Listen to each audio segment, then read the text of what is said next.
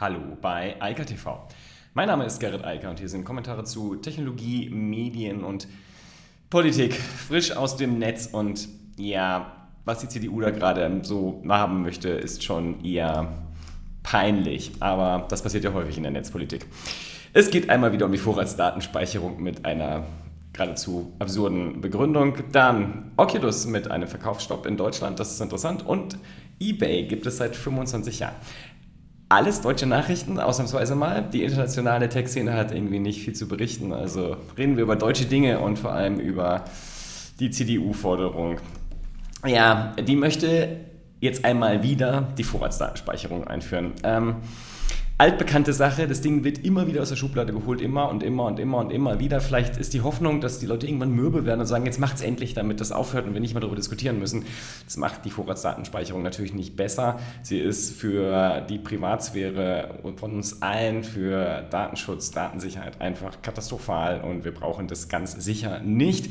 Und die Begründung, die diesmal gebracht wird, ist ähm, so hanebüchen, dass ich fast gar nicht sagen möchte. Es gab ja diese komische äh, Corona-Demo in Berlin, äh, wo dann lauter rechtsradikale Reichsbürger äh, allerlei Verschwörungsideologen und Corona-Leugner zusammen durch die Hauptstadt marschiert sind und dann auch noch zumindest ein paar zum Reichstag vormarschiert sind, also zu dem Gebäude des Reichstags, wo der Bundestag ja drin sitzt.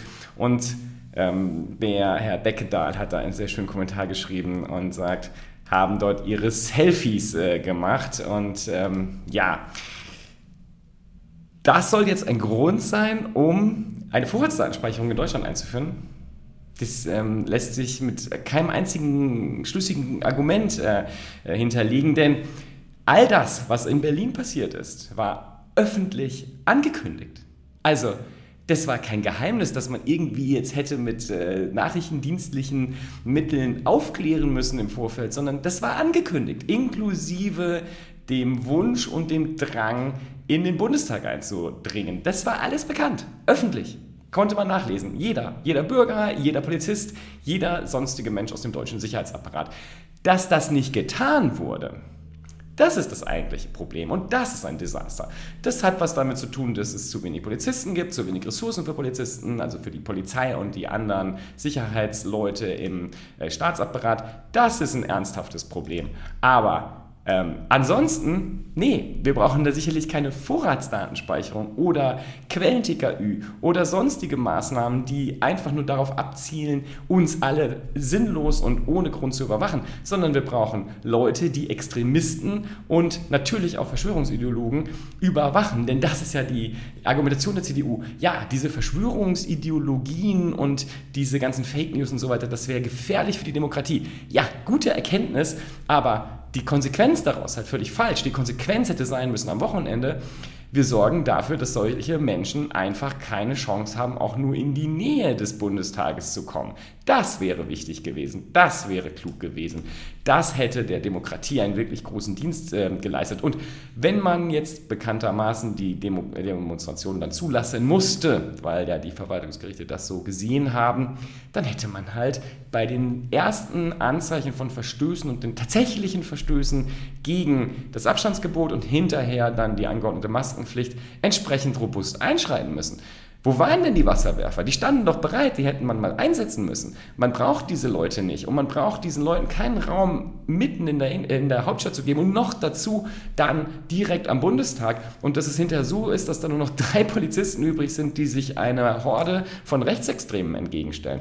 Das ist albern und lächerlich. Und das lässt sich auch wirklich einfach lösen. Dafür braucht man keine Internet- oder sonstige Digitaltechnologie für, sondern dafür braucht man Polizisten, die ihren Job machen, die natürlich im Internet mitlesen, denn noch einmal, all das, was in Berlin passiert ist, war angekündigt. Das wussten alle, die sich auch nur ein bisschen damit beschäftigt haben dass genau das kommen sollte. Dass es dann passiert ist, ist einfach nur ein Versagen im Bereich der Sicherheitsbehörden und dass sich dann ein Bundesinnenminister hinterhinstellt und man sagt, man hätte oder nein, man müsste da zukünftig hätte durchgreifen, das ist halt zu spät. Das hätte man vorher festlegen müssen und man hätte hart durchgreifen müssen. Und das war ja schon die zweite dieser Demonstrationen. Ich gehe mal davon aus, es wird irgendwann eine dritte geben und ich hoffe, dass das Learning bei den Verantwortlichen jetzt endlich da ist und sie sich das nächste Mal das nicht bieten lassen, sondern a, mitlesen, was diese Schwachköpfe im Internet so schreiben und danach, wenn es dann passiert, dagegen massiv vorgehen und das unterdrücken und unterbinden, denn das brauchen wir uns nicht anzuschauen. Zwei kurze Nachrichten, die aber trotzdem spannend sind. Oculus, da hatte ich vor ein paar Tagen gesagt, dass Facebook die äh, Nutzeraccounts von Oculus zukünftig an einen Facebook-Account knüpfen will. Also die bestehenden Accounts dürfen noch für bis Ende 2022 genutzt werden autark. Danach müssen sie an einen Facebook-Account geknüpft werden und die neuen müssen von Anfang an an einen Facebook-Account geknüpft werden. Und interessanterweise sagt Oculus jetzt, dass sie von sich aus den Verkauf von Rift und Quest-Brillen in Deutschland eingestellt haben, weil sie in Gesprächen mit Aufsichtsbehörden sind. Heise hat dann mal nachgefragt, sowohl beim Bundeskartellamt als auch bei Datenschützern, den Zuständigen in Hamburg. Die haben gesagt, nö, wir sind da nicht in Gesprächen. Ganz offensichtlich ähm, ist äh, Facebook hier in einer Art vorauseilendem Gehorsam und hat schon mal die Sachen ausgeschaltet. Ähm, können sie machen, ob das was bringt, weiß man nicht. Tatsächlich ist, das sagt zumindest der Hamburger Datenschützer, die Kopplung, äh, die Verpflichtung, dass wenn man eine Oculus-Brille kaufen will, an einen Facebook-Account ähm, rechtlich problematisch. Allerdings kennt man dort die Verträge nicht, die dann beim Neukauf abgeschlossen werden müssen. Insofern könnte man dazu auch nichts sagen. Vielleicht ist das auch der Punkt, womit sich Oculus respektive Facebook gerade beschäftigt, die Verträge dort wasserdicht zu machen. Letzte Nachricht äh, ja, zur Internetgeschichte. Das ist auf jeden Fall hochgradig spannend, denn ähm, Facebook, äh Quatsch, Facebook, eBay ist tatsächlich jetzt 25 Jahre alt. Und das ist eine lange Zeit und, Face, äh, und eBay, Entschuldigung, eBay ist halt auch ein wirklich bekannter Spieler. Warum ich die ganze Zeit Facebook sagen möchte, liegt glaube ich auch daran, dass selbst Facebook mittlerweile eBay-Geschäft wegnimmt. Also, eBay hat E-Commerce in Deutschland nicht nur bekannt, sondern populär gemacht. 3211 Mainz kennt jeder, der in den 90ern schon erwachsen war. Die Werbung lief rauf und runter im Fernsehen, Radio und überall. Und wenn man im Internet was verkaufen wollte, dann haben die allermeisten halt auf eBay als Plattform zurückgegriffen. Das ist schon lange nicht mehr so. Also das Thema eBay ist eigentlich relativ tot. Es gibt ganz andere Plattformen, die heute relevant sind. Das ist vor allem Amazon. Das ist aber auch mittlerweile Alibaba, ähm, die mit äh, ihrer Plattform mittlerweile selbst Amazon ganz massiv in Europa angreifen. eBay spielt in dem ganzen Bereich keine Rolle mehr und wird halt auch mittlerweile nochmal einmal mehr umstrukturiert und man wird sich äh, hinterher anschauen können, was dabei rauskommt. Schade ist das irgendwie allemal, denn eBay ist halt schon eine starke Marke und ähm, alle, die mit dem Internet groß geworden sind, also ich rede jetzt nicht von Millennials, sondern eher von Leuten, die in meinem Alter sind, also schon Anfang der 90er im Netz waren, da als das Web losging, als dann mit Netscape der erste Browser kam und dann irgendwann halt auch immer mehr Aktionen und Transaktionen stattfanden. Der kennt natürlich eBay und eBay war lange ganz, ganz wichtig. Dann gab es noch Ricardo aus der Schweiz, ähm, die sind glaube ich in der Schweiz auch immer noch als Plattform unterwegs, aber da auch ganz, ganz klein klein. In Deutschland spielen die gar keine Rolle mehr, noch weniger als eBay, also tendierend gegen Null. Und eBay versucht halt immer wieder irgendwie einzusteigen. Wenn man sich die Geschichte anschaut, kann man auch eine ganze Menge daraus lernen. Denn das erste Problem, was eBay hatte, war Amazon. Und da hat man nicht schnell genug geschaltet, als Amazon gesagt hat, wir werden eine Plattform.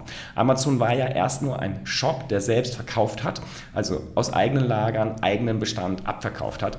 Und dann plötzlich gesagt hat, das, was eBay kann, können wir doch schon lange. Also, dann verkaufen wir doch einfach mehr Produkte. Wir öffnen uns und haben damit mehr Angebot. Denn das war das riesen, der Riesenvorteil von eBay, zu sagen, wir haben hier alles. Von Gebrauchtwaren, teilweise auch ähm, nicht mehr so ganz in Ordnung seienden Gebrauchtwaren, das war ja auch ein gewisser Charme, wenn man dort was kaufte, bis zu Neuprodukten von Händlern, die dort verkauft haben.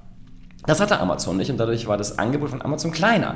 Das heißt, der Longtail von Amazon war viel kürzer als der von eBay und das war natürlich für eBay ein Vorteil auch schon damals beim Suchmaschinenmarketing.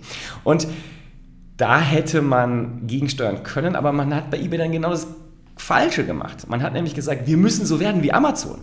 Also statt zu sagen, unsere Stärke besteht gerade darin, dass wir ganz viele auch Privatverkäufer haben, die unsere Plattform mit einem unglaublich großen Sortiment von Produkten ähm, auffüllen und es damit spannend machen, hat man bei eBay gesagt, nee, wir müssen die Power-Seller, so hießen die, ähm, unbedingt unterstützen und die größer machen, damit wir so sind wie Amazon, damit wir schnell agieren können und äh, neue Produkte verkaufen können.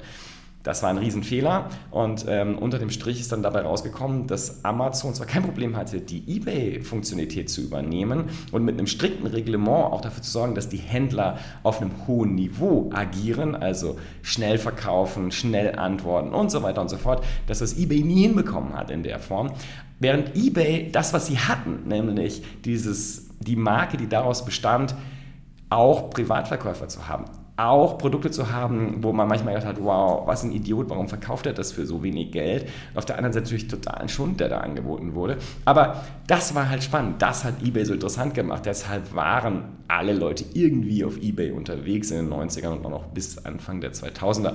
Aber dann ist das halt weggefallen und das hat eBay sich selbst sozusagen gelegt, dieses Ei. Und dazu kommt dann natürlich noch mit PayPal war eBay halt unglaublich stark PayPal wurde dann abgetrennt und wurde ein eigenes Unternehmen, was sehr erfolgreich ist, während eBay langsam dahin gestorben ist. Schade, vielleicht schaffen die Jungs nochmal dann ähm, Return hinzulegen. Ich glaube eher, dass eBay irgendwann eine Marke werden wird, vielleicht von einem chinesischen Anbieter wie JD oder Alibaba oder sonst wem, weil als Marke ist eBay natürlich mega stark und ähm, dürfte auch in fünf oder zehn Jahren noch sehr wertvoll sein. Aber als tatsächliche Plattform spielt eBay halt leider keine Rolle mehr. In diesem Sinne, ich wünsche weiter eine schöne Woche und sagen mal bis morgen. Das war Eika TV frisch aus dem Netz. Unter eika.tv findet sich der Livestream auf YouTube. Via eika.media können weiterführende Links abgerufen werden. Und auf eika.digital gibt es eine Vielzahl von Kontaktmöglichkeiten.